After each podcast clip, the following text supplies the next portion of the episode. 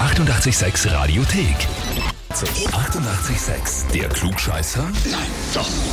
Der Klugscheißer des Tages. Und da spiele ich heute mit dem Daniel aus Bad Fürslau. Folgende Nachricht für dich. Ich möchte den Daniel gern für den Klugscheißer des Tages anmelden, weil er ein richtiger Sheldon Cooper ist.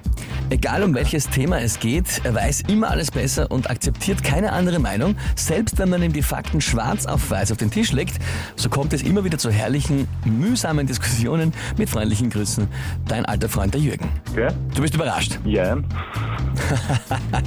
Also kann das schon mal sein, dass du öfter sehr gerne Recht behältst. Naja, wer hat nicht gern recht, ne? Gell? Eh, eigentlich, ja. Dann, jetzt ist die einzige Frage. Stellst du dich der Herausforderung und damit der Klugscheißerfrage des Tages? Ja, von mir aus, bitte. Na gut, von dir aus. Also schauen wir mal. Der Phonograph hat heute Geburtstag. Ja, eine Erfindung von Thomas Alva Edison. Das Gerät hat er heute vor 141 Jahren vorgeführt. Und der Phonograph ist der Vorläufer des Antwort A Mikrofons, Antwort B Grammophons oder Antwort C Telefons. B, Grammophon. Wie aus der Pistole geschossen, weißt du das? Schau mal. Schau mal. Naja, ja, was soll ich sagen? Es ist einfach vollkommen richtig. Ja, Daniel.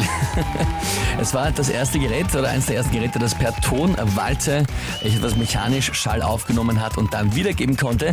Das heißt für dich, ja, du bekommst den Titel Klugscheißer des Tages und das berühmte 886 klugscheißer -Häferl. Na, schau. Kannst du dann stolz vor dem Jürgen draußen das Kaffee schlürfen? Genau. Also beim Daniel war die Anmeldung offenbar mehr als gerechtfertigt. Wer in eurem Umfeld sagt ihr, der hätte sich diese Anmeldung zum Klugscheißer auch definitiv verdient. Anmelden Radio 886 AT. Die 88,6 Radiothek. Jederzeit abrufbar auf radio886.at. 88,6. Eighty-eight, sex.